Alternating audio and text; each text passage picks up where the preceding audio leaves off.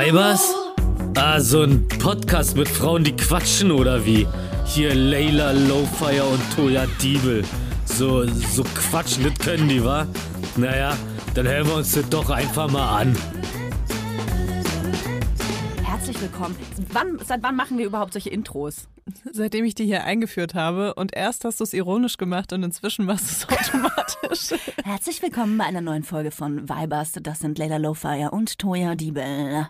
Ja, Toja, wie geht's dir denn gerade so? Oh, ich bin mega gestresst, ehrlich gesagt. Ähm, ich habe jetzt eine Stunde hier in dieses Studio gebraucht. Es regnet, die Leute ticken aus, wenn es regnet. Keiner kann mehr Auto fahren. Ich bin total genervt. Ich habe äh, für eine Strecke, wo ich normalerweise 20 Minuten brauche, eine Stunde gebraucht. Ähm, das nervt mich sehr. Ist dir auch ein bisschen schlecht? Du willst, du, du willst unbedingt, dass ich schwanger bin, ne? Also, äh, wir leben ja auch das Leben der anderen ein bisschen durch die Person mit. Und ja, also ich hätte Bock auf eine Schwangerschaft, die nicht in meinem Körper stattfindet. Ja, ich habe das auch, äh, hab das finde es auch gut, dass wir akzeptiert haben, dass wir das Leben der anderen ein bisschen mitleben dürfen. Und ähm, wie sieht's denn eigentlich in deinem Sexleben so aus? Ich hätte mal wieder Bock auf einen richtig geilen Fick.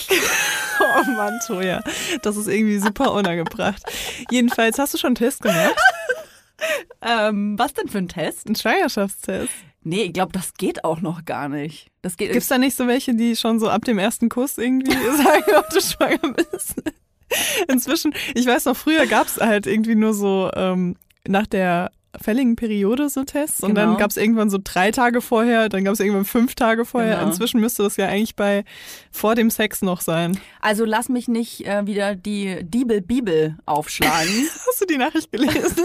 Äh, die Diebel-Bibel, die gibt schon seit dem Kindergarten bei mir. Das, Oh. das ist Teil meines Lebens tatsächlich. Okay, nee, weil irgendjemand hat vorgeschlagen, ähm, dass, ähm, dass die Diebel, Diebel-Bibel-Fakten sein könnten. Also so Ah, als echt? Kategorie. Oh, Ja. das ist geil. Mhm. Ey, das sollten wir machen. Also gut, dann übernehme ich das direkt. Also hier kommt eine neue Kategorie. Die Diebel, Bibel, Fakten. Ähm, ich glaube ehrlich gesagt, dass, äh, um hier mit Fakten um mich zu werfen, dass ein Frühtest frühestens äh, fünf Tage vor der fälligen Periode gemacht werden kann. Vorher glaube ich nicht. Okay. Und wann hast du denn. Warte, sag nichts. Sag Also- nichts. Ich weiß es natürlich, weil du Theoretisch. Hast du mir heute schon am Arsch geleckt? Am Arsch geleckt. Wow, das ist unter Ja, meiner Würde. Ach, stimmt, Aber ich, immer ich nur, riech ja. nur, ja. Nee, ähm, ja, ich denke, du bist noch nicht so weit. Nächste Woche. Ja, nächste Woche theoretisch. Ne? Nächste Woche müssten wir was wissen. Ja. Naja. Ähm, Toja, bist du, bist du eher so extrovertiert oder bist du eher so introvertiert? Wow, hier ist übrigens gerade kein Schnitt erfolgt, sondern diese Frage kam einfach so. Äh, Wir haben heute Zeitdruck. Toja, sag jetzt. okay, äh, äh, ich bin ähm, äh, auf einer Skala, von, Ja. auf einer Skala von 1 bis 10. Also eins ist introvertiert und zehn ist extrovertiert. Mm, ja, dann 10. Also ich finde, man muss auch zwei Ska, so heißt es Skalen, Skalen, hm. zwei Skalen nehmen. Und zwar eine ähm, Intro-Skala, eine Extro-Skala. Und ich glaube, auf einer Extro-Skala von 1 bis 10 würde ich mich auf so einer 7 sehen. Mhm. Ja. Und bei der introvertierten Skala? Ich bin nicht introvertiert. Gar nicht? mh, also es gibt ja nicht ohne Grund ähm, eine, eine psychologische Definition davon, was introvertiert und extrovertiert ist. Und es wäre, glaube ich, einfach faktisch, mein neues Lieblingswort, äh, falsch zu sagen, ich wäre introvertiert. Es gibt sicherlich Bereiche in meinem Leben oder Situationen in meinem Leben, äh, die sicherlich auch mit mentaler Gesundheit zum Beispiel zu tun haben, wo ich ähm, nicht so extrovertiert bin, aber so, so äh, grundsätzlich bin ich sehr extrovertiert. Also ich weiß gar nicht, ob man, äh, ob eine krasse Extrovertiertheit eine Introvertiertheit ausschließt, weil, also ich kenne das psychologisch so, Achtung, meine Fakten, Mhm. ähm, dass man halt verschiedene Persönlichkeitsanteile hat und die auch Mhm. teilweise sehr widersprüchlich sind und äh, da kann der eine Anteil mal größer sein als der andere und Mhm. andersrum. Man kann das auch so ein bisschen ähm, natürlich dann füttern. Ich glaube, es heißt übrigens äh, Introversion und Extroversion. Ah ja, was Ja. habe ich gesagt? Introvertiertheit. Können wir auch so stehen lassen, aber ich glaube, es heißt Extroversion tatsächlich. Okay. Ähm, Mhm. Ich weiß aber genau, was du meinst. Ich habe sehr lange darüber nachgedacht ähm, in meinem Leben schon, warum ich manchmal in gewissen Situationen eigentlich überhaupt gar keine Eigenschaften dieser Extroversion aufzeige, wie zum Beispiel, dass es mir sehr schwer fällt, wenn ich zum Beispiel äh, verabredet bin mit einer Person oder mit zwei Personen, ist eigentlich egal. und es kommt eine dritte Person dazu. Mhm. Also eine Person, von der ich nicht wusste, dass die dabei ist. Und da bin ich total überfordert. Ich kann das nicht. Oder wenn ich ein, äh, eine Verabredung habe und die, diese besagte Freundin sagt dann so 20 Minuten vorher, du, ich bring noch, ich bring noch Birgit mit.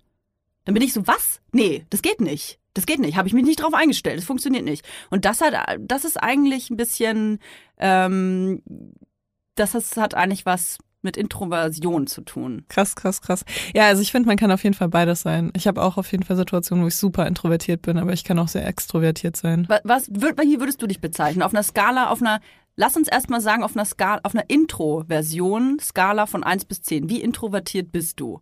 Mm.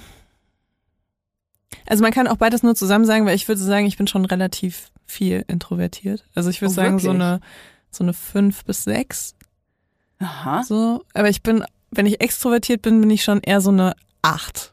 Geht das beides? Ja, es geht beides, weil es ist ja super unterschiedlich. Ich bin zum Beispiel überhaupt nicht offen, was fremde Menschen angeht. Aha. Also ich, ähm, mir fällt es sehr schwer, neue Freundschaften zu schließen oder auch ähm, Menschen, die ich nicht seit Jahren kenne, ähm, denen irgendwas über mein Privatleben zu erzählen oder so. Da habe ich echt ähm, so Hemmungen. Aber ich habe kein Problem, mich vors Mikrofon zu setzen und darüber zu reden, wie meine Vagina aussieht, was da rauskommt, was da reinkommt und ähm, was dann passiert und keine Ahnung was. Also da habe ich überhaupt keine Probleme oder auch so über Schwächen zu reden vom Mikrofon, das, da habe ich auch überhaupt kein Problem mit. Aber ich würde sagen, ich bin eine extrovertierte Introvertierte. Mhm.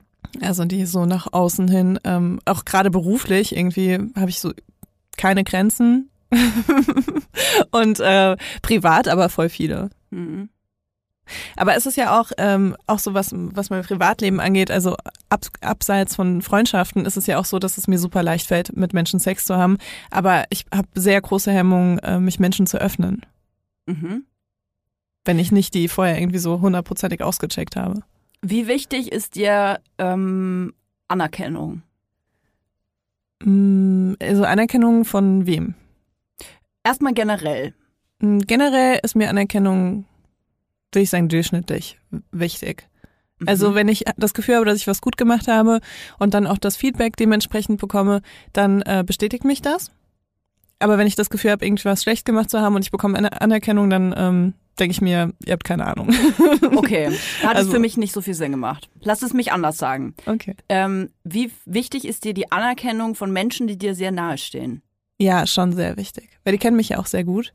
Und ich glaube, ähm, also das ist dann fast so, als ob das meine eigene Anerkennung ist, Mhm. wenn das meine engsten Freunde Mhm. so sagen. Also Ja. wenn, wenn die mir Anerkennung geben. Wie ist das bei dir? Lass mich da die andere Frage stellen. Wie wichtig ist die Anerkennung von fremden Menschen? Überhaupt nicht wichtig. Also wirklich gar nicht. Aha. Weil ich denke mir ganz oft, die kennen mich ja gar nicht. Wie, wie soll mir die Anerkennung wichtig sein? Also die ist halt wenig wert. Und das ist natürlich ähm, manchmal ein bisschen gemein, wenn man mir jetzt vielleicht auf Instagram folgt und mir viele Komplimente macht oder mir Nachrichten schreibt, dass ähm, ich irgendwie einen positiven Impact auf das Leben habe von den Menschen oder so. Aber es bedeutet mir sehr wenig. Also ich Krass. kann sehr gut da ohne, ohne das leben. Inzwischen hat sich das auch ein bisschen geändert. Früher war das ganz extrem. Da dachte ich mir nur so, hä, was wollen die dann alle von mir? Ähm, und inzwischen ist es so, dass ich das schon auch zu schätzen weiß, wenn ich so Nachrichten bekomme und mir denke, cool, das ist genau das, was ich machen will. Ich will einen positiven Einfluss auf äh, andere Leben haben.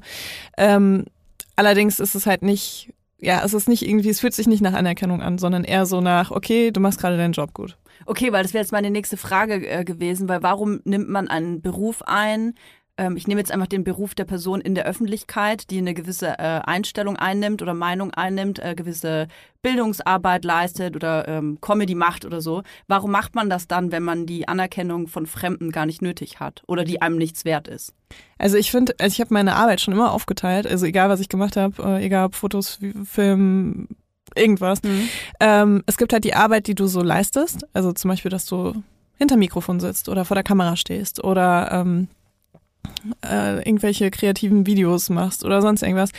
Und dann gibt's halt dieses Feedback.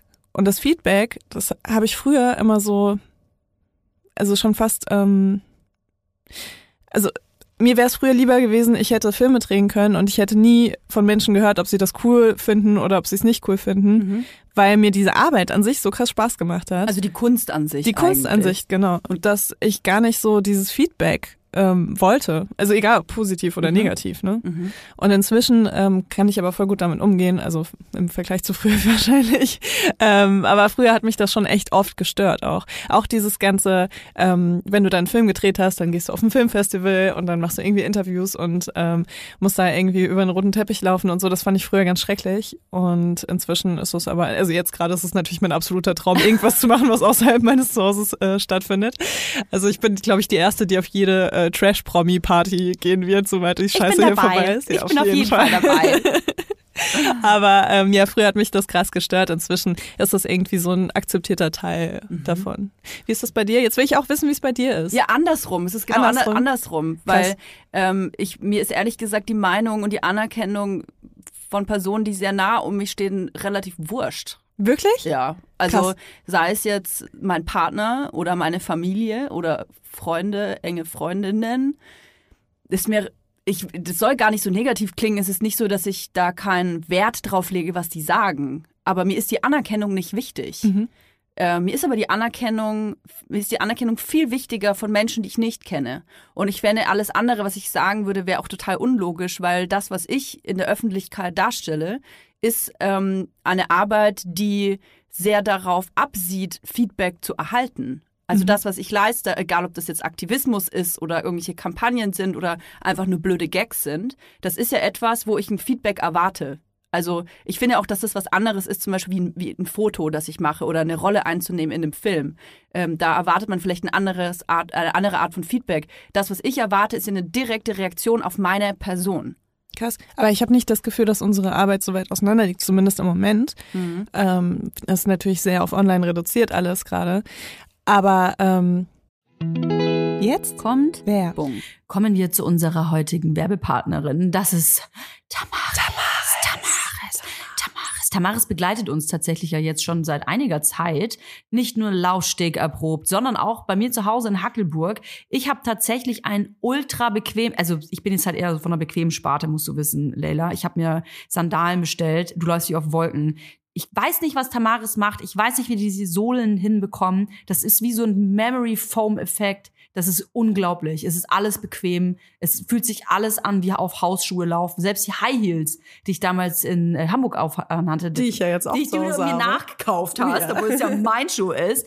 Ähm, selbst da kannst du super bequem laufen, was ich krass finde, weil ich finde alle High Heels unbequem. Aber gut, vielleicht ist das auch Zauberei. Ich weiß es nicht. Vielleicht ist es Zauberei, vielleicht ist Tamaris aber auch einfach eine Brand, die äh, Frauen in jedem Alter eine treue Lebensbegleiterin sein möchte. So schön, weil die Schuhe von Tamaris wirklich sowohl in den Alltag passen, euch auf eurem Spielplatzbesuch begleiten, aber auch Schuhe sind für die ganz besonderen Tage. Ich habe auch Mhm. letztens bei einer Influencerin gesehen, dass sie auf ihrer Hochzeit Tamaris High Heels anhatte und Ja, es war klar. keine Kooperation, Leute, die hat sie sich wirklich ausgesucht. Weil die bequem sind, weil die geil voll. aussehen Du kannst und den ganzen sind. Tag darauf rumlaufen, tanzen, alles. Ne? Und äh, es gibt ja auch nicht nur super schicke Schuhe bei Tamaris, die bequem sind, sondern auch geile Sneakers.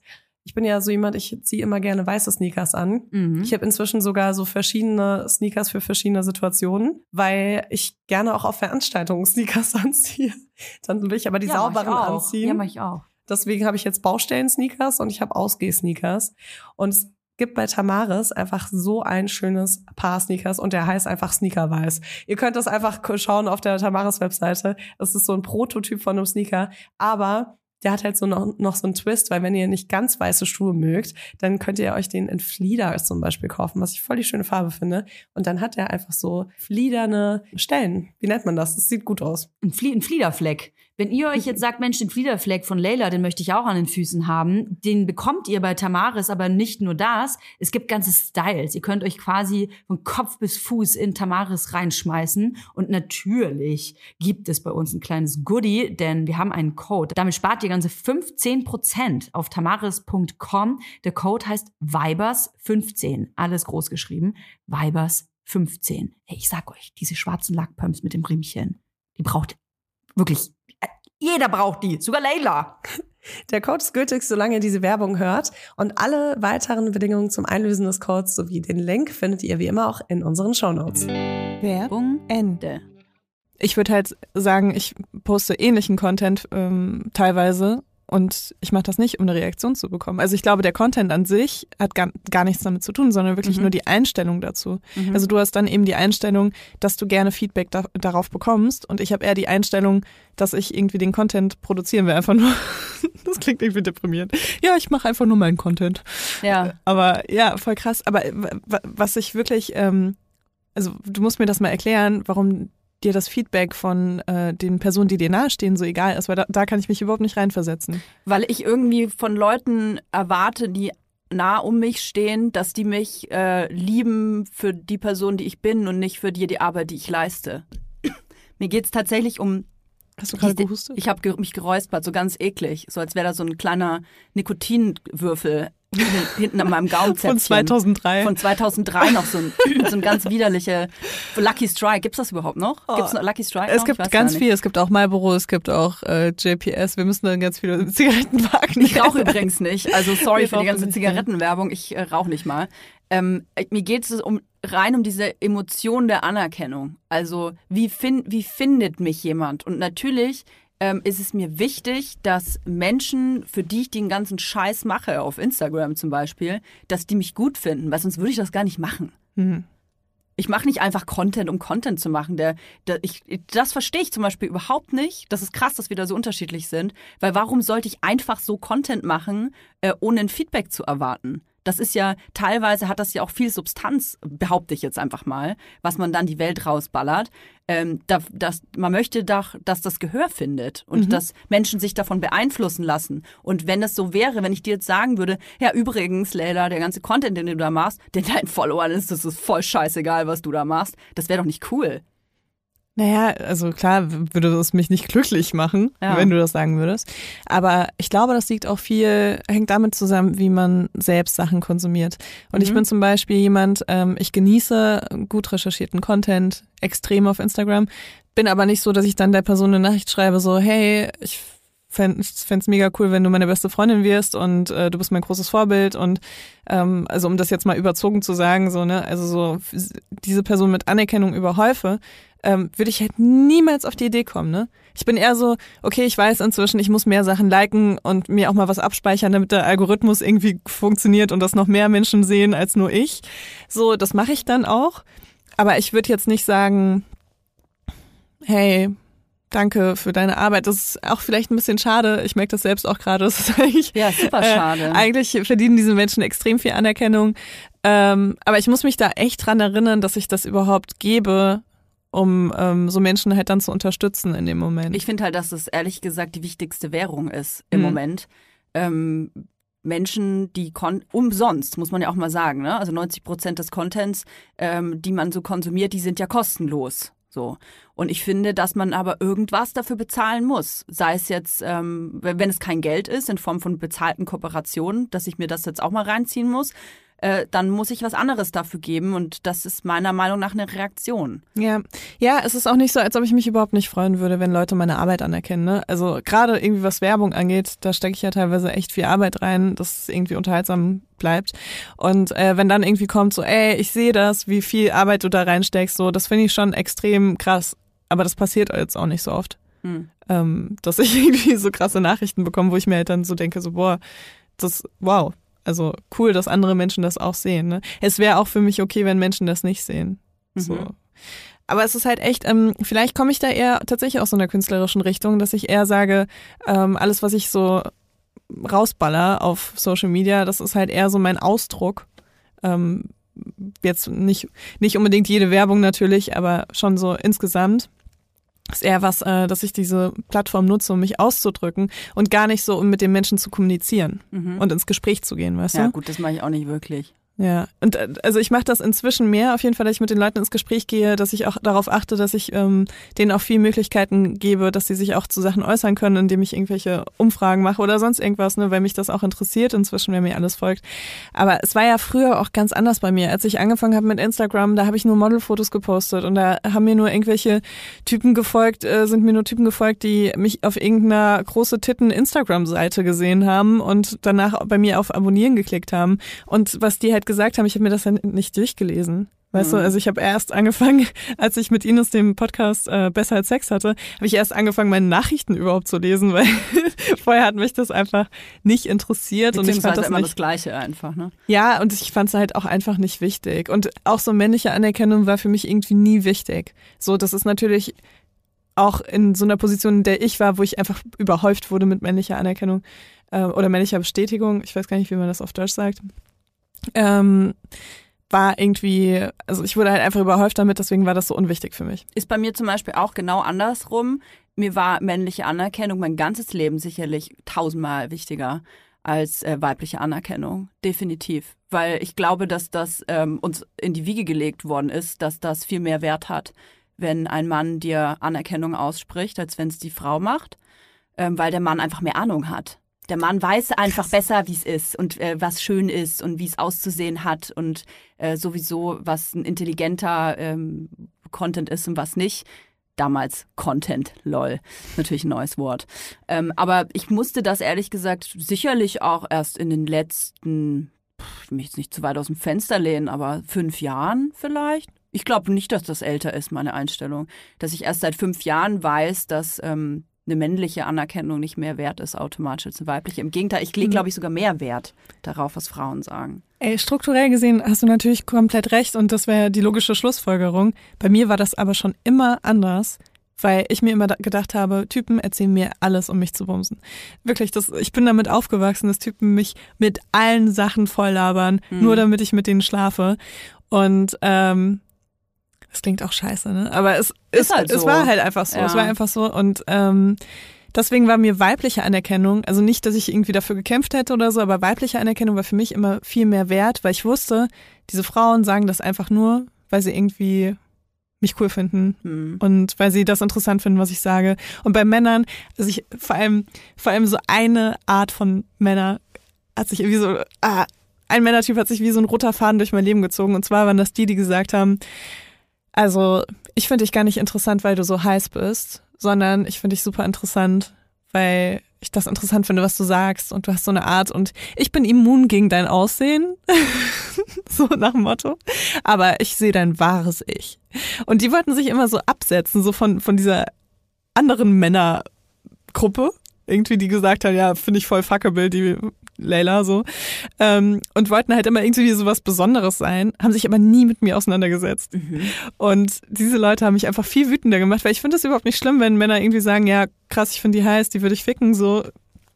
Also mir gegenüber finde ich das jetzt nicht schlimm. Ich bin daran gewohnt, gewohnt und ähm, das, äh, ich habe das nie irgendwie übel genommen oder so. Aber so ein manipulatives Verhalten, Hm. so von wegen, ah, alle sehen dich nicht so, wie du bist, aber ich sehe dich so.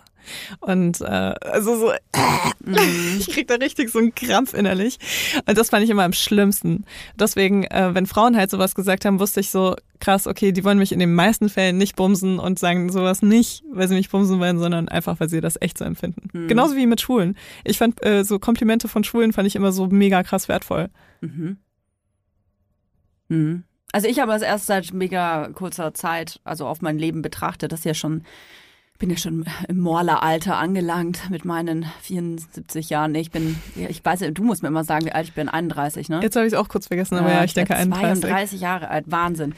Ähm, ich äh, habe das erst seit kurzem, dass ich äh, weibliche Anerkennung ganz anders lese als vorher, weil ich ich sage jetzt mal wieder diese fünf Jahre, auch wenn die vielleicht irgendwie fiktiv sind, aber vor diesen fünf Jahren äh, habe ich weibliche Anerkennung immer als auch Angriff empfunden, weil ich mir immer sicher war, okay, die gibt mir jetzt ein Kompliment, da muss was dahinter sein. Krass. Da muss eine zweite Ebene dahinter sein, die will was von mir, die will mich hier wegboxen, irgendwas stimmt da nicht. Also ich schon immer sehr skeptisch gewesen, zu skeptisch auch und vor allem gegenüber Frauen, hatte viel mehr Vertrauen in das Wort von, von einem Mann. Ähm, und natürlich weiß ich jetzt mit meinem reifen Rolleralter äh, und meiner feministischen Weisheit, die ich ja jetzt zum Glück erlangt habe, dass das ein strukturelles Problem einfach ist, wo Ja. ich äh, vollends Opfer war von. Und ich bin, habe ich ja äh, schon mal auch in diesem Podcast, glaube ich, gesagt, dass ich ein Paradebeispiel dafür bin, wie dieser, wie dieser, diese, dieses strukturelle Problem greift und ähm, dass auch eine, eine selbstbewusste und ich sage jetzt mal auch, ich für, sehe mich als intelligente Person, davon nicht, davon nicht gefeit ist. Also ich bin auf jeden Fall Hardcore-Opfer gewesen. Mhm. Und habe mitgemacht, ne? Also Ja. Ja, voll krass. Ich bin so froh, dass wir über das Thema reden, weil wir wirklich so komplett gegensätzlich sind. Ich finde das Ja. mega faszinierend. Weil ich frage mich dann natürlich, äh, wie ist das passiert, so, ne? Weil meine Denke ist ja jetzt auch nicht, also ich sage nicht, dass meine Denke die richtige ist oder so, überhaupt nicht. Das ist einfach, ähm, es kommt ja ganz viel mit, wie man aufgewachsen ist, was so die Total. ersten Erfahrungen waren, ähm, auch welches Umfeld man hatte und auch bestimmt welche Medien man konsumiert hat und so. Das hat auch was mit Anerkennung des Elternhauses zu tun, sicherlich, Ja. wie die Familie. Wie ist das bei dir gewesen? Was, was, was hat Anerkennung für eine Rolle gespielt in deiner Erziehung, in deiner Kindheit und Jugend? Mm, Also ich habe ja einen iranischen Vater und äh, Menschen, die mit iranischen Elternteilen aufgewachsen sind, wissen, dass äh, die Anerkennung sehr spärlich gesät ist. Ähm, es ist so, also gefühlt nach der Geburt wird dir schon gesagt, ob du äh, Ärztin, Anwältin oder ähm, weiß nicht, Chirurgin wirst und ähm, dann wirst du schon krass darauf getrimmt, dass halt so Bildung das Wichtigste ist und du musst nur Einsen nach Hause bringen oder warum hast du eine Eins minus, so nach dem Motto. Also es ist schon echt äh, brutal, ähm, Also eine, eine sehr große Erwartungshaltung. sehr, gab's. sehr großer, äh, ja, sehr großer Leistungsdruck auch, ne? Und ähm, obwohl man ja jetzt eigentlich, wenn man an den Iran denkt, denken könnte, ja, die Frauen, die werden halt, äh, die müssen eh nicht so sich Mhm. anstrengen, weil in diesem strukturellen Ding sind die halt eher natürlich die Hausfrauen und so weiter, ne? Aber ich kenne keine keine persische Tochter oder halbpersische Tochter, die da nicht so einen krassen Leistungsdruck hatte. Also das ist auf jeden Fall ein Klischee, was man da vergessen kann bei der bei meiner Generation. Mhm. Ähm, ja, deswegen ich hatte da immer einen sehr großen Leistungsdruck und also Anerkennung wurde auch nicht so. Ich habe mir die, glaube ich, auch zu Hause eher wenig gesucht. Das ist jetzt sehr schwer, mich daran zurückzuerinnern, so spontan. Ich müsste wahrscheinlich länger darüber nachdenken, weil ich bin ja auch sehr früh ausgezogen Mhm. und ähm, also mit 14, 15 schon. Und da ist, glaube ich, erst so das Alter, wo man wirklich aktiv merkt, wo man sich was sucht. Weißt du? Ich glaube, vorher passiert das sehr un unbewusst. Mhm. Und dann so in der Pubertät ähm, probierst du, glaube ich, auch viel aus. Und wenn du irgendwas brauchst, dann versuchst du das auch irgendwie zu aktiv, bewusst zu erlangen und so. Mhm. Deswegen ähm, kann ich das echt schlecht sagen. Aber ich hatte auch immer einen sehr guten Freundeskreis, ähm, der mich sehr stabilisiert hat in meinem Leben. Ähm, auch wenn ich dann irgendwie nicht mehr so die stabile Familie hatte irgendwann. Und äh, deswegen, mir sind halt meine Freunde einfach immer so super krass wichtig gewesen. Was meine beste Freundin, meine besten Freundinnen sagen, war echt immer so, wow, ich weiß, die kennen mich gut und die wissen, was gut für mich ist. Und die Mhm. sagen mir jetzt auch nicht, was sie in der Situation machen würden, sondern die sagen halt, äh, die, die gehen halt wirklich meinen Gedankenweg mit mir, ne? Und andersrum genauso. Und das finde ich halt einfach so krass wertvoll, wenn du so jemanden hast, der dann sagt, ja, ich weiß, ich würde das eh komplett anders machen, aber für dich scheint es Sinn zu machen. Ich ähm, glaube, dass auch wenn wir eine unterschiedliche äh, Einstellung zur Anerkennung haben, beides sicherlich aber aus dem Elternhaus rührt, wir Mhm. nur unterschiedliche Wege eingeschlagen haben. Mhm. Weil ich mir- mich natürlich auch schon oft gefragt habe, woher dieser Durst nach Anerkennung kommt von Fremden. Wie, wieso ist das da? Ähm, warum diese, diese, diese übertriebene Extroversion? Warum ist es mir so wichtig, mein Wort nach außen zu tragen? Warum sitze ich dauernd vor einem Mikro? Warum muss ich mir dauernd eine Kamera in die Fresse halten? So, das ist ja nicht normal.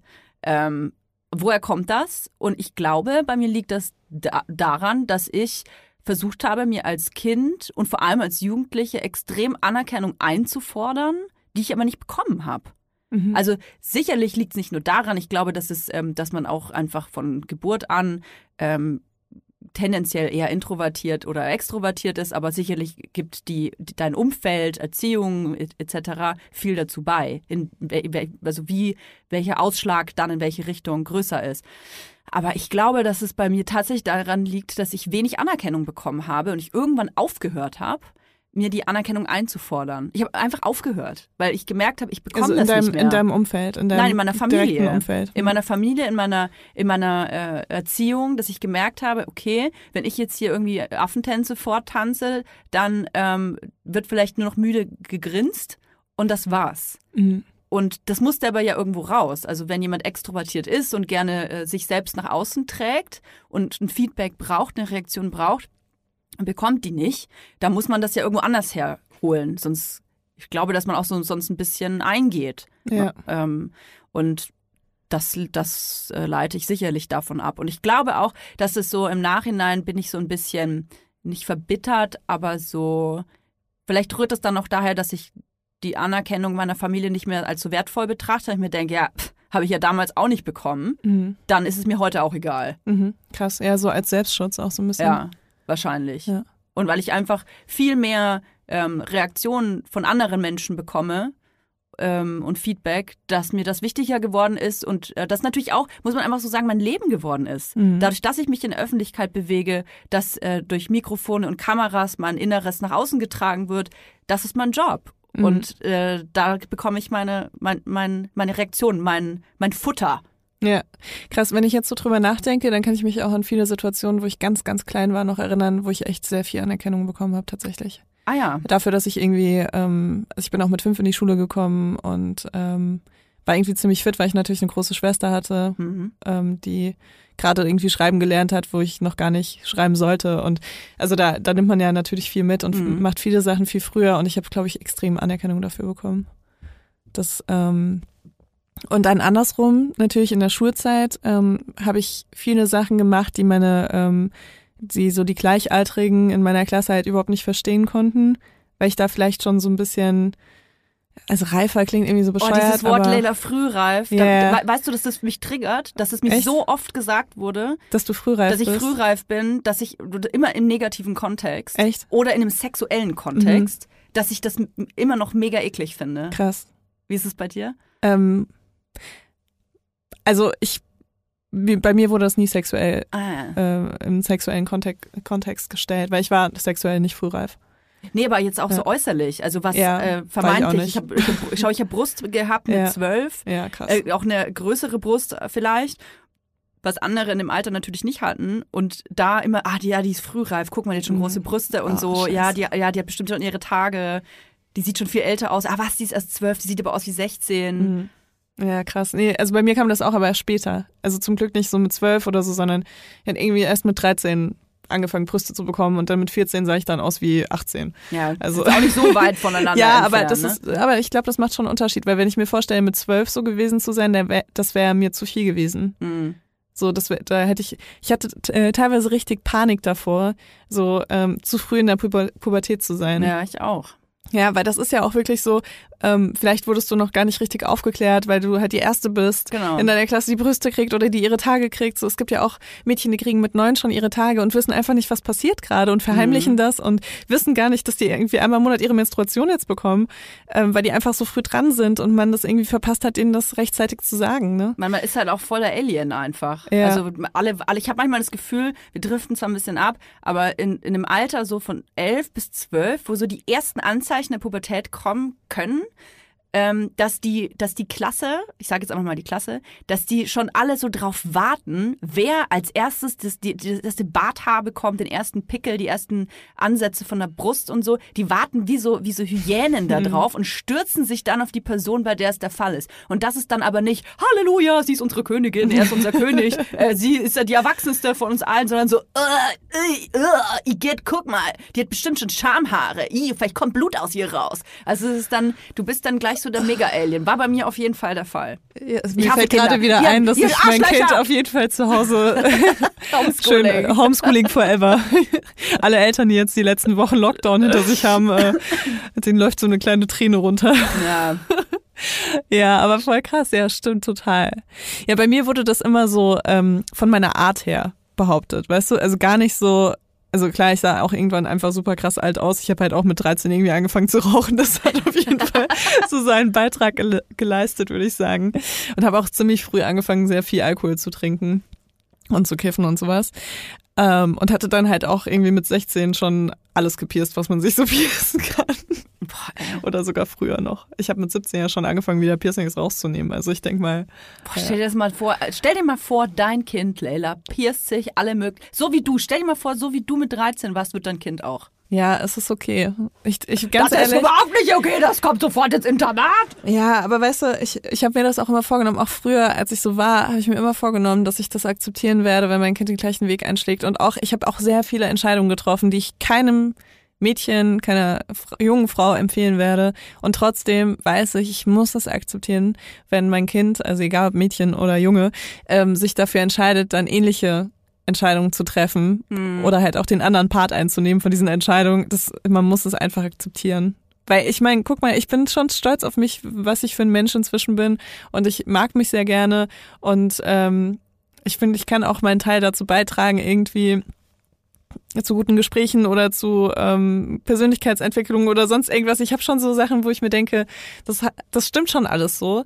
Deswegen muss ich da irgendwie so blind vertrauen. Und ich glaube, das geht jedem Elternteil so. Mhm. Blind vertrauen, dass mein Kind irgendwie mit dem, was ich dem Kind mitgebe, die richtigen Entscheidungen treffen wird oder auch die falschen Entscheidungen treffen wird und daraus halt lernen wird. Mhm. So, das ist halt, das ist halt einfach so. Ja. Aber jedenfalls, warum ich halt sage, dass äh, mir wahrscheinlich die Bestätigung von außen ähm, eher unwichtig war, ist äh, einfach. Und ist? Ja, und ist, genau. Ähm, so in meiner Klasse hatte ich halt nie so das Gefühl, dass ich so aufgefangen werde oder dass ich da irgendwie ähm, eine Rolle spiele oder so einen Platz habe überhaupt, ne? Also noch nicht mal, also ich habe ja schon in der Mobbing-Folge auch gesagt, ich war immer so Außenseiter bei Choice. Ähm, aber ich hatte auch nicht die Außenseiter-Außenseiter-Position. Also da gab es immer noch Menschen, die mehr ausgegrenzt wurden. So, ne? Ich habe immer das Gefühl gehabt, ich war zu Besuch und das liegt bestimmt auch daran, dass ich ähm, von drei Schulen geflogen bin, weil ich nicht oft da war. So. Mhm. Also ich war halt wirklich immer zu Besuch irgendwie in den Klassen. Mhm. Und ähm, dann hast du natürlich nicht so das Bedürfnis, also ich war auch ein Jahr mal Klassensprecherin, aber das war ich auch nur, weil ich wollte halt irgendwie mit den großen Typen abhängen, mit den älteren Typen und äh, wollte irgendwie mit denen knutschen und äh, bis halt einmal im Jahr so aus Landschulheim gefahren mit den ganzen anderen Klassensprechern und SchulsprecherInnen. Aber wird man Kla zur Klassensprecherin gewählt, wenn man Außenseiterin ist? Ähm, ja, in dem Fall, ähm, da wurden gerade, also ich bin ja in so einem komischen Schulsystem aufgewachsen. Ähm, und da wurden die Klassen öfter mal gemischt, weil das mhm. halt ähm, zweisprachig war und da gab's halt die Franzosen und die Deutschen. Krass. Und das war dann, glaube ich, so, da wurden gerade die Klassen wieder gemischt. Das war eine komplett neue Klasse. Und ähm, niemand hat sich so irgendwie getraut, sich vorzustellen als Klassensprecherin. Und ich war so, okay Leute, ich mach's. Und dann. Äh, Was ja aber eigentlich sehr extrovertiert ist. Ich glaube, eine introvertierte Person hätte das nicht gemacht. Ja, vielleicht, vielleicht, ja, vielleicht, ich weiß nicht. Also, guck mal, es ist ja auch so, es widerspricht sich ja theoretisch Total, auch vom ja. Klischee her, wenn ja. ich sage, ähm, ich bin introvertiert, aber wenn ich mit einem Mann schlafen will, dann gehe ich hin und sage, hallo, ich würde gerne mit dir schlafen. Mhm. Weißt du? Und ja. so ist das halt auch, und ich, ich hatte auch früher, glaube ich, viele Dinge ähm, gemacht, die eher extrovertiert sind, um meine Ziele zu verfolgen, was Jungs angeht. Also ich würde einfach mal behaupten, jetzt kommt wieder äh, die Diebe, die Diebe-Faktenbibel. Ich glaube schon, dass du eine extrovertierte Person bist, mhm. die aber introvertierte äh, Eigenschaften hat. Weil ähm, ich glaube, dass es für wirklich introvertierte Personen ähm, sehr schwierig ist, so paar Sachen, die du jetzt auch genannt hast, die so leichtfüßig äh, zu durchleben. Ähm, ich also ein gutes Beispiel ist zum Beispiel ja auch eine Person, die manisch-depressiv ist. Ähm, auch wenn es natürlich jetzt kein schöner Zustand ist, aber ich finde, da lässt sich es ganz schön als Beispiel nehmen, weil du hast, du durchlebst ja, ja verschiedene Phasen in der, manisch, äh, der manischen Depression. Wenn du depressiv bist, bist du eher introvertiert, ziehst dich zurück, ähm, lebst du etwas vielleicht eher nach innen. Wenn du aber manisch bist, in der Phase, dann ähm, neigt das ja oft auch zur wirklich super Extroversion, zu, zu, ähm, zur Euphorie. Ähm, und das kippt dann auf einmal von einem anderen Tag wieder in eine Depression und schon bist du wieder introvertiert. Also sicherlich äh, gibt es Menschen, die das vereinen, mhm. in, welche, in welchen großen Ausschlägen auch immer. Aber so generell würde ich sagen, du bist eine extrovertierte Person. Jetzt kommt Werbung. Wir kommen zu unserem heutigen Werbepartner und das ist Coro. Mm. Mm. Bei Coro Drogerie findet ihr super viele qualitativ hochwertige Lebensmittel, Snacks, Trockenfrüchte, Nussmuse mm. und vieles mehr. Und die sind auch noch richtig preiswert. Wie machen oh ja. die das, Notoya? Wie machen die das? Das fragt ihr euch wahrscheinlich auch. Punkt eins sind vor allem die effizienten Großpackungen. Das bedeutet nicht nur weniger Verpackungsmüll, was ja einfach geil ist für alle, nicht nur für die Umwelt, sondern auch für den äh, Müllhaushalt zu Hause. Und natürlich können Koro dafür auch bessere Preise anbieten, weil sie direkt ähm, vom Großhändler sozusagen das weitergeben an den Endkonsumenten. Und sie suchen immer wieder neue, individuelle und ungewöhnliche Lösungen Lösung, um äh, das alles viel transparenter zu machen.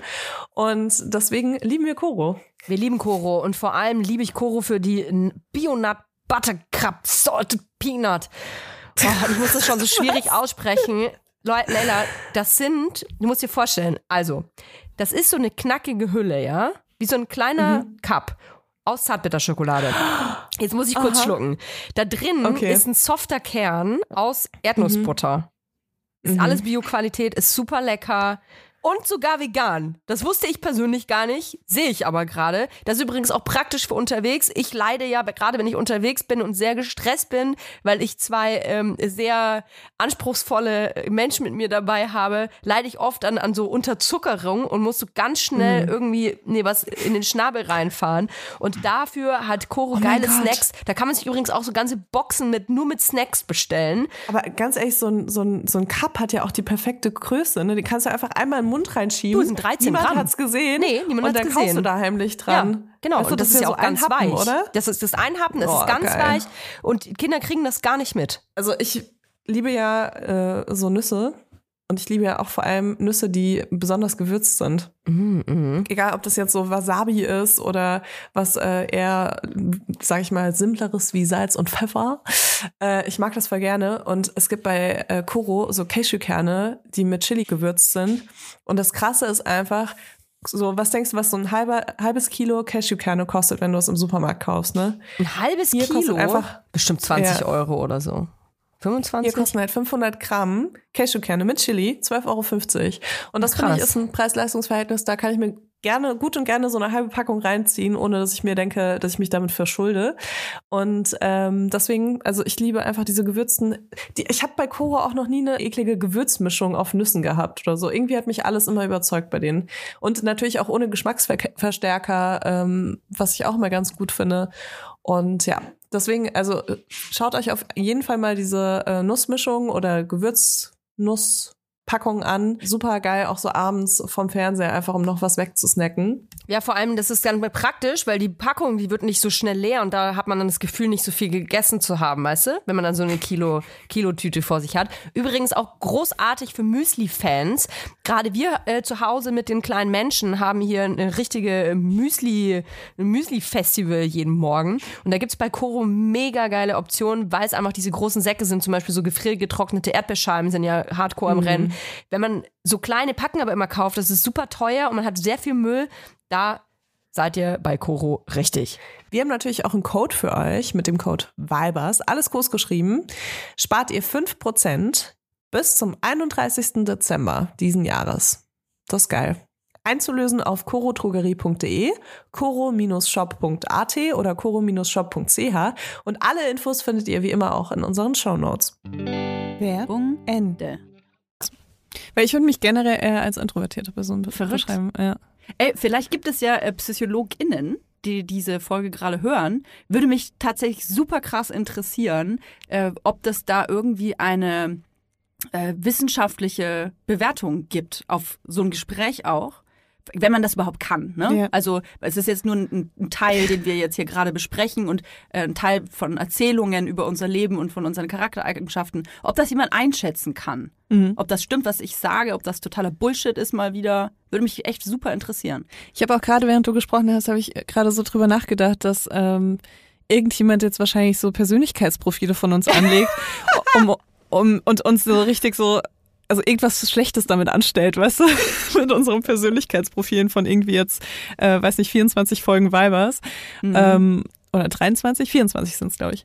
Ähm, 24? ja, Heidewitzka. ja, fast ein halbes Jahr.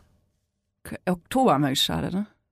September, oder? September? Ja, Weiß ich nicht. schon gar nicht mehr. Ja.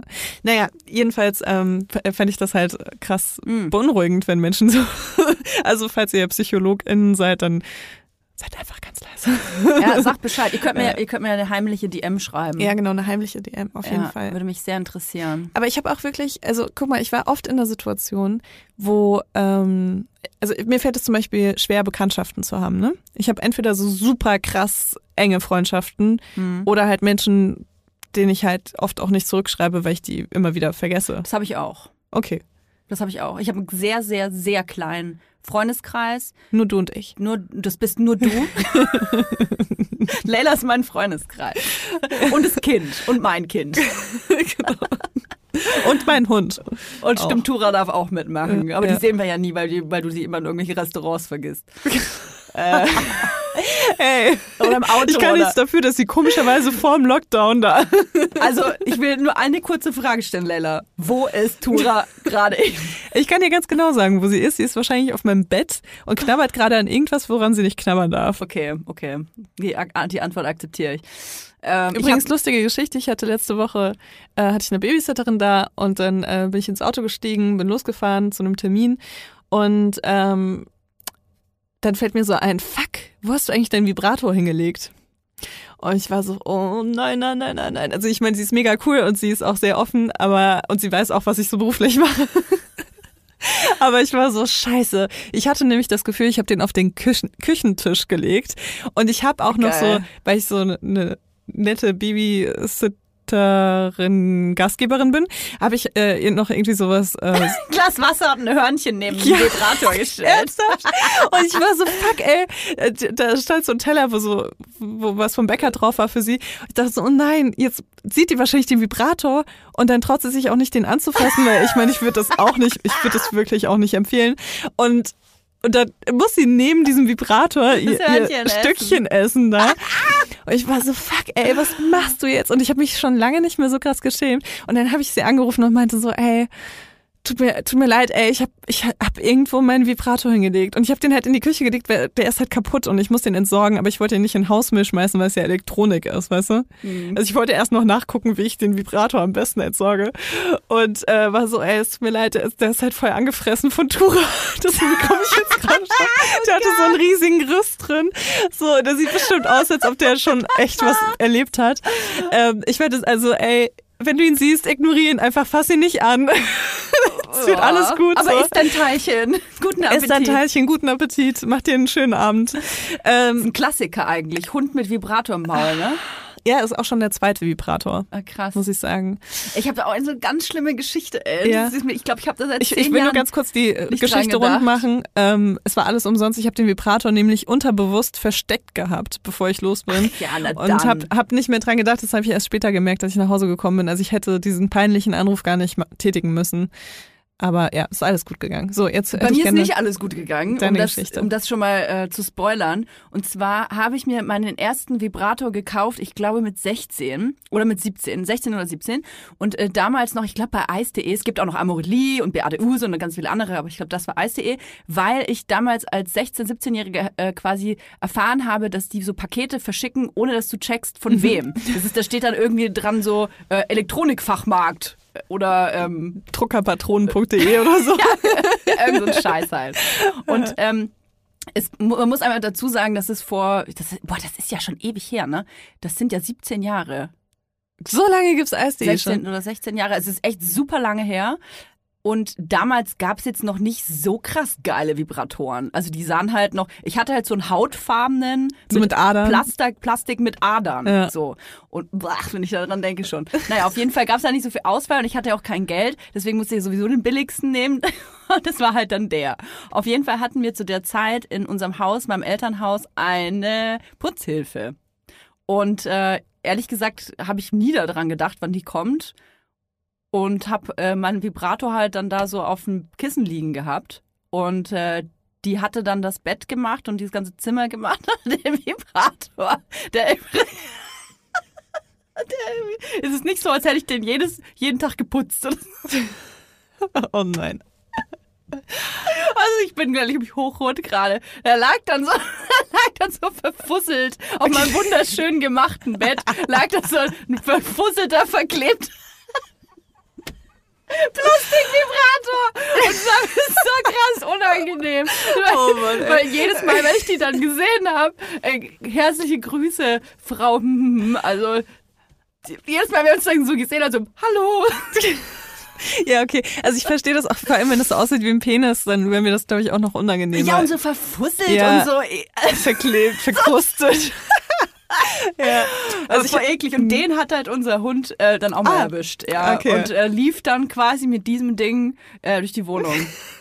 Das war Du, widerlich. Also ja. ich würde auch lügen, wenn, also ich habe eine Freundin von einer Freundin von einer Freundin von mir, habe ich mal gefragt, ob sie eine lustige Geschichte hat und dann hat sie eine Geschichte erzählt, wo ihr Kind ihr den Vibrator gebracht hat. Also ich kenne die jetzt nicht persönlich, Oh, aber mir ist heiß, ich muss schon mal die Strickjacke ausziehen. ja, was äh, Oh. äh, wirklich und du musst dir auch vorstellen, mein, meine ganze Wohnung ist halt voller Sexspielzeug. Ne? Ich habe das jahrelang zugeschickt bekommen. Ich habe jahrelang Sachen getestet, wirklich auch. Und ähm, Das ist so ein Klischee auch. Wenn ich mir deine Wohnung vorstellen müsste, ich weiß So natürlich. Sexdungeon. Ja, ich, ich weiß natürlich, wie die aussieht, aber so eine Liebesschaukel, so ein, so ein Kreuz, so ein Sexwasserbett mit so rotem Samt, das so vibriert auch die ganze Zeit. Und dann hast du da so, so ist da so ein Schrank und dann ist da so, sind so die ganzen Vibratoren so nebeneinander. In so einer Vitrine, In so einer so Vitrine beleuchtet. Auch beleuchtet. Ganz ehrlich, ich habe schon drüber nachgedacht, ob ich mir eine Vi- Vitrine hole, ne? Weil die kannst du wenigstens abschließen und das ist dann so, also ich finde es okay, wenn mein Kind sieht, dass ich, dass ich äh, Sexspielzeug habe. Ja. Ich finde es nur nicht okay, wenn mein Kind das anfasst. Nee. Das muss nicht sein, das da wir können ja gerne mal drüber sprechen, was das ist, so, aber alles andere, so, das ist halt meins. So, und das gilt auch für meinen Hund, will ich gleich dazu sagen. Ja. Deswegen habe ich schon überlegt, ob ich mir so eine, so eine Standvitrine mal hole. Vielleicht mache ich das mal. Es würde mich nicht wundern, auf jeden Ja. Fall, wenn du das hast. Ja, jedenfalls, ich hatte auch meine Haushaltshilfe vor Corona und ähm, da war dann einfach die Ansage am Anfang so, hey, hier ist einfach extrem viel Sexspielzeug und in den meisten Fällen ist es sauber. Wenn es dich irgendwie aneckelt und du irgendwas siehst, so, dann lass es einfach liegen und putz einfach drum herum. Ja, weißt du, weil ja. ganz ehrlich, wenn dann irgendwie zweimal die Woche, also die kam halt damals zweimal die Woche, ähm, so schmutzig bin ich. ähm, wenn halt zweimal die Woche jemand kommt, du kannst halt nicht immer auf alles achten und manche Objekte, die verschmelzen einfach mit ihrer Umgebung Ja, ich weiß. Und ähm, dann, dann siehst du die gar nicht mehr und dann kommt irgendjemand und du denkst dir so, während jemand spricht, so, "Mm, ja, okay, das ist gerade ein bisschen unangenehm, aber wenn ich das jetzt wegräume, dann fällt das auf und hat die Person das schon gesehen oder nicht? Also ich weiß, dass ich einmal an die Tür gegangen bin mit einem Vibrator in der Hand. Das ist konsequent. Ja, du, weil ich einfach war hier gerade, ich war schwanger, weiß ich auch noch. Ja, schwanger, da Das ist war man diese Phase, wo du die ganze Zeit masturbiert Boah, da, hast. da war der Vibrator schon mit so einer Hand verwachsen. Ich habe die ganze, ganze Körper die ganze vibriert, weil ich die ganze Zeit masturbiert habe. Achtung, Startup-Idee, weil du hast ja auch so eine coole Handyhülle mit Band. Oh ja, ein Also wär- mit Band. Ja, ist so, den man sich einfach umhängen kann und dann ist man so allzeit bereit. Ja, das wäre super. Das wäre richtig gut. Hm. Ja, da bin ich auch an die Tür gegangen, so, hallo, ja, danke, hier, Päckchen für mich, ja, hier ist mein Vibrator, tschüss. Hast du den denn gegeben? Nee, aber man, Also- man wedelt ja dann noch so, tschüss. Mit dem so, Vibrator, ja. Ja, ja Das also ich kann passieren, ja. ja. Also die Scham ist auf jeden Fall auch nicht mehr so groß wie damals. Also ist ja auch kaum zu glauben, wie sich so dieser, diese Erotikbranche da gewandelt hat, ne? Ja. Aber apropos Scham und introvertiert sein, ne? Ja. Also ich, ähm, ich liebe ja den Podcast Trinis, muss ich jetzt einmal sagen. Ja, ich auch. Wie viele Grüße hier äh, an Julia und Christian. Ihr seid der Hammer. er heißt übrigens Chris. Chris. Du ja. hörst offensichtlich nicht den Podcast. Ah, sorry, Chris. Ja, sorry. Sorry, sorry. Ich meine, Entschuldigung, Christian, Chris, Chris. Du heißt Chris, nicht Christian. Tut mir leid. Voll peinlich. Sonst gibt's gleich die nächste Folge darüber. Ja. Ähm, nee, aber ich habe jetzt tatsächlich alle Folgen durchgehört. Äh, ich habe ein bisschen spät angefangen, aber dafür dann umso länger gehört. Und äh, bin jetzt riesengroßer Fan und finde es auch mega cool, weil die beiden hören auch unseren Podcast, habe ja, ich schon ja, gehört. ja. Und äh, ja, deswegen großes Shoutout. Und äh, Trinis ist halt ein Podcast, da geht's halt, also die beiden sind eher introvertiert und nennen sich halt Trinis, weil sie introvertiert sind. Und äh, sprechen auch ganz oft über so komische Situationen. Und äh, viele Sachen habe ich, äh, bei vielen Sachen habe ich kein Problem damit, ne? Aber es gibt eine Sache, die ich auf jeden Fall in dem Podcast bis jetzt vermisst habe und äh, die man auf jeden Fall be be be bearbeiten muss. Und zwar ist das ähm, Kacken. Äh, Kacken ist einfach sowas, das man versucht das immer zu verheimlichen. Und ich war letztens ähm, bei einer Freundin, also natürlich unter ganz großen Corona-Schutzmaßnahmen, und die hat gerade einen Welpen bekommen. Also nicht aus ihrer Vagina rausgepresst, sondern sie hat einen Welpen adoptiert. Ja. Und der hat eines Nachts, ähm, ist er aufgestanden, hat halt in das Schlafzimmer gekackt und hat danach die Kacke aufgefressen, damit niemand weiß, dass er nachts gekackt hat. Eh, und das machen introvertierte Menschen auch. so ein bisschen. Und dann, dann haben wir ein langes Gespräch darüber gehabt, wie witzig das wäre, wenn Menschen wenn die irgendwo zu Besuch sind und kacken müssen, wenn die das halt auch machen würden. Es gibt ja so Situationen, wo so das Klo verstopft oder sowas und du, Ja. du versuchst es irgendwie zu verheimlichen. Typische Hollywood-Comedy-Szene auch. Ich habe bei Ines das? in den Stories gesehen, die ruft jetzt nämlich immer auf so Sachen, die du niemandem erzählen würdest oder so ähnlich. Mhm. Auf jeden Fall sollen Leute halt so crazy Geschichten erzählen. Einer hat erzählt, dass sie im Kindergarten mal äh, ge gekackt hat. Und es war ihr so unangenehm, dass sie die Kackwurst einfach unterm Regal versteckt hat. Liebe Grüße an Ines an der Stelle, ich so krass lachen muss und, war, und habe mir gedacht, boah, ich kann so relaten, ey. Äh, Als Kind, ich weiß noch genau, wie sich das angefühlt hat, wenn man die Kacke in der Hose hatte und ich habe nicht drüber geredet und habe versucht, das niemandem zu erzählen, dass ich gekackt habe und es war so unangenehm in der Hose und es dann so hart und warm und irgendwann kalt und schwer in der Hose hing und ich das durchgehalten habe, dass es erst meine Mutter rausmachen muss und nicht die Kindergärtnerin. Und ich war auch damals extrovertiert, aber ich hatte halt einfach eine schwierige Einstellung zum Kacken. Also ich weiß nicht, ob das was mit Introvertiertheit, Introversion zu tun hat. Oh wow, krass, ey, dass du da auch so detaillierte Erinnerungen Ja, hast. total, total. Das muss echt schlimm gewesen sein. Bist du ein Heimscheißer? Ich bin ein krasser Heimscheißer. Ich bin auch echt, also mir fällt es super leicht, über Kacken zu reden und ich kann dir all meine Geheimnisse erzählen, die mit Scheiße zu tun haben, ne? Ja. Aber was ich nicht kann, ist vor dir scheißen. also ich kann echt nicht. Also wenn ja, ich jetzt vor dir, dir kann ich das auch nicht. ja, oder auch so, wenn nur eine dünne Tür dazwischen ist oder so. Ich brauche so Ja. richtig, ich brauche so eine, ein Safe Space. ja, ich brauche einen Bunker. Ich brauche einen Bunker, wo ich weiß, niemand kann mich hören, wenn ich schreie. So. Und Ah, dann kann ich kacken. Und der muss auch eine Lüftung haben und sowas, sonst, ich bin da einfach zu unentspannt und ich hasse es eigentlich auch woanders zu kacken als zu Hause. Mhm. Bist ja, du auch so ein Heimscheißer? Oder? Nee, eigentlich nicht. Also ist jetzt nicht mein größtes Hobby, irgendwie in der Deutschen Bahn äh, meine Wurst äh, reinzudonnern, aber ich kann's. also, wenn, ganz ehrlich, ich finde halt nichts unangenehmer als ähm, einzuhalten. Mhm. Also egal was, ich, ich, wenn was meinen Körper verlassen möchte, dann go. go and take your Aber wenn du schon so sagst, so deutsche Bahn kacken, also ich meine, ich setze mich nicht auf die Klobrille, ne? Ich- also ich ich würde sofort, ich würde sofort irgendwie von unten verfaulen, äh, wenn ich mich auf so eine Kannst ja Klo- Klopapier drauflegen. Das ist das Gleiche. Das ist das. Gleiche. Du kannst mir nicht erzählen, dass ein Stück Klopapier dich fernhält von all diesen lebenden Dingern, die da auf dieser Klobrille hausen. Leila, ich bin 1998 das letzte Mal mit der Bahn gefahren. Ich weiß überhaupt nicht, von was ich hier rede eigentlich. Das stimmt überhaupt nicht. Als du schwanger warst, als wir schwanger waren, Ja, als wir schwanger waren, da sind wir zusammen. Ich glaube tatsächlich, dass es ja auch das letzte Mal schwanger. war. Wir haben ja zusammen ein Kind Ey, das bekommen. ist das letzte Mal, dass ich mit der Bahn gefahren Echt? bin. Kannst du dir das vorstellen? Mit, Ja, mit euch, mit euch, Hamburg 2019. Heftig. Naja, viele Grüße an die Bahn. Ähm, long time no see, hopefully no time no see. Ja, und vor allem, also wenn du auf, auf einer Bahntoilette kackst, ne? Also ich würde halt im Stehen kacken und es gibt nichts Anstrengenderes. Ich, das habe ich noch nie gemacht. Im Stehen. Hab ich ich habe das schon gemacht. Ich habe das auf jeden Fall, ähm, ich habe das trainiert, kann ich sagen. Aber es ist schon echt äh, schwierig. Schwierig, schwierig. Naja, jedenfalls fand ich die, diese Vorstellung einfach so witzig, dass wie so ein, wie so ein Labrador-Welpe, äh, dass man so seine eigene Kacke isst und dann so tut, als ob nichts gewesen wäre. Also, liebe Leute, wir sind am Ende unserer Folge angekommen. Wenn ihr eure eigene Scheiße schon mal gegessen habt, dann denkt euch nichts dabei. Ihr seid einfach nur introvertiert. Ja, ähm, schreibt uns gerne eine Nachricht, ob ihr, ob ihr denkt, dass wir introvertiert oder extrovertiert seid. Ihr könnt uns das natürlich auch gerne in die iTunes-Kommentare schreiben äh, und uns eine Bewertung hinterlassen. Unbedingt. Auf Spotify solltet ihr uns auch folgen und auf allen anderen tollen Anbietern, Anbieterinnen, die es so gibt. Und wir freuen uns auf nächste Woche. Ja, bis nächste Woche. Tschüss.